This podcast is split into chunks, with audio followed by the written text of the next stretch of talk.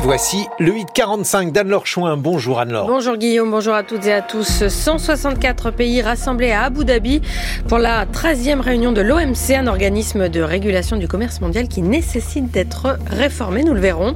Et puis le reportage de ce 845 nous emmènera en Jordanie où des habitants essayent de proposer un tourisme alternatif. Réaffirmer leur soutien à l'Ukraine sans défaitisme ni résignation. Pardon, c'est l'idée de la réunion d'une vingtaine de chefs d'État européens à Paris aujourd'hui à l'initiative d'Emmanuel Macron. L'Ukraine dont le sort militaire est suspendu à l'aide occidentale. Et puis le Parlement hongrois s'apprête à ratifier ce lundi également l'accession de la Suède à l'OTAN après des mois d'atermoiement et d'hésitation du gouvernement Orban proche de Moscou. Stockholm a décidé d'intégrer l'Alliance Atlantique juste après l'invasion de l'Ukraine par la Russie. Une trêve est possible, mais loin d'être certaine. Les discussions entre le Hamas et Israël sont toujours en cours à propos d'une pause dans les combats. Elles continuent au Qatar avec quelques chances d'aboutir cette fois. Hier, l'armée israélienne a présenté un plan d'évacuation des civils des zones de combat dans la bande de Gaza.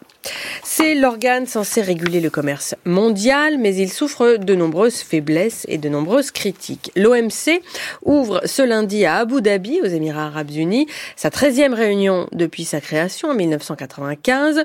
L'Organisation mondiale du commerce donc convoque les ministres et hauts représentants de ses 164 membres.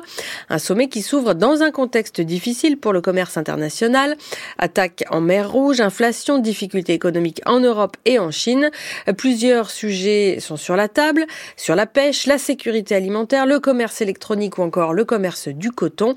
Mais c'est aussi le fonctionnement même de l'OMC dont vont débattre les pays, car depuis quelques années, l'organisation est en panne. Les précisions de Marie Viennot. À sa création, l'Organisation mondiale du commerce avait été dotée d'un vrai pouvoir, celui d'arbitrer les litiges entre les pays s'accusant de ne pas respecter les règles du commerce multilatéral. Si un pays s'estimait lésé par un autre pour ses droits de douane abusifs ou des subventions illégales, il pouvait engager un recours auprès de l'OMC, plus précisément l'organe de règlement des différends. Si le désaccord persistait, alors un organe d'appel était saisi et il pouvait autoriser le pays lésé à des mesures de rétorsion. Depuis 1995, il y eut ainsi plus de 600 cas de plainte de pays contre un autre. On se souvient notamment des conflits entre les États-Unis et l'Union européenne au sujet d'Airbus et de Boeing. Mais aujourd'hui, l'organe d'appel est bloqué. Ses membres sont nommés à l'unanimité. Or, depuis 2019, les États-Unis bloquent la nomination de nouveaux juges. Cette politique américaine de SAP ne date pas de l'administration Trump. Du temps d'Obama, les États-Unis déjà avaient bloqué ce processus de renouvellement. Et l'arrivée de Joe Biden n'y a donc rien changé.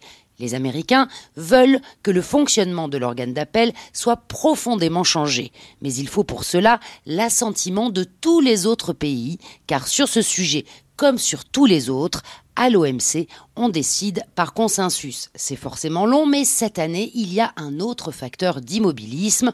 La moitié de la population se rend aux urnes. Tous les négociateurs ont donc en tête que les points d'accord trouvés à Abu Dhabi risquent d'être caduques quelques mois plus tard. En France, euh, la proposition d'Emmanuel Macron sur les prix planchers des produits alimentaires, mesure évoquée samedi à l'ouverture du Salon de l'agriculture, continue de faire réagir. Ce week-end, la FNSEA et la coopération agricole se sont montrées plutôt réticentes, à l'inverse des éleveurs bovins notamment, ou du syndicat minoritaire, la Confédération paysanne.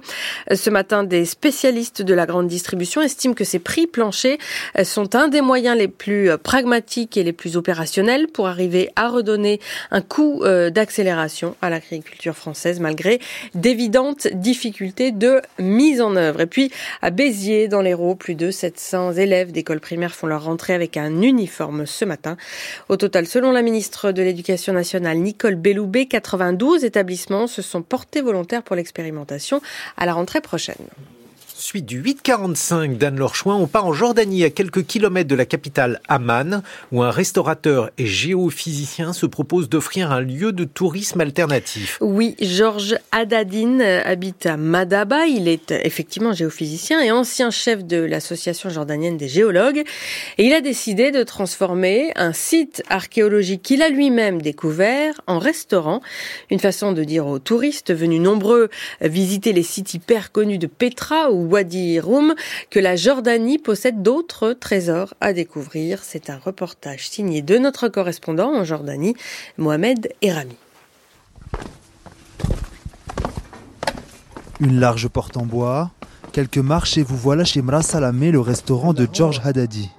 C'est en 2007 que ce géophysicien jordanien découvre un jour un trou et en creusant un peu, l'homme tombe sur tout un escalier et une grotte sur différents niveaux.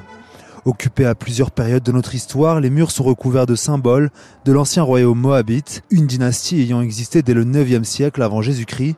George Haddadin, un bâton à la main, explique.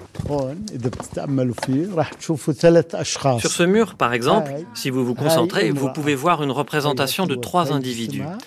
D'abord une femme, vous voyez ses yeux, son nez et enfin son visage. En dessous d'elle, un vieil homme avec son œil, son nez et sa bouche.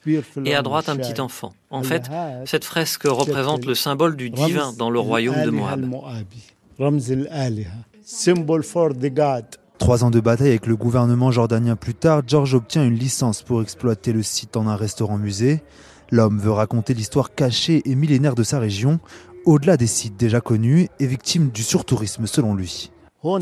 Ici, vous comprenez vraiment l'histoire de la civilisation. Quand vous allez à Petra, par exemple, c'est super joli à voir, vous faites votre selfie, c'est bien, mais vous n'avez pas l'explication derrière. Selon moi, c'est une question de philosophie du tourisme. Le gouvernement met le paquet sur un ou deux lieux qui va rapporter beaucoup d'argent et laisse complètement de côté des sites incroyables comme celui-là, pourtant riche en enseignements. Installé dans l'un des petits salons aménagés, Fidal Arzaoui n'en revient toujours pas. Cette cliente a passé toute la journée sur place à déambuler. J'ai regardé les inscriptions sur les murs. J'ai vraiment l'impression que mes arrière-arrière-grands-parents ont vécu ici. À plus de 70 ans, George voudrait que ces caves, témoignages du passé civilisationnel de l'humanité, puissent perdurer après lui. Mohamed Erami. Le temps de ce lundi en France pluvieux. Les Deux-Sèvres, le Pas-de-Calais, la Gironde sont en vigilance orange crue. Le temps est instable partout ailleurs. Les températures comptaient 7 à 12 degrés au plus chaud en général.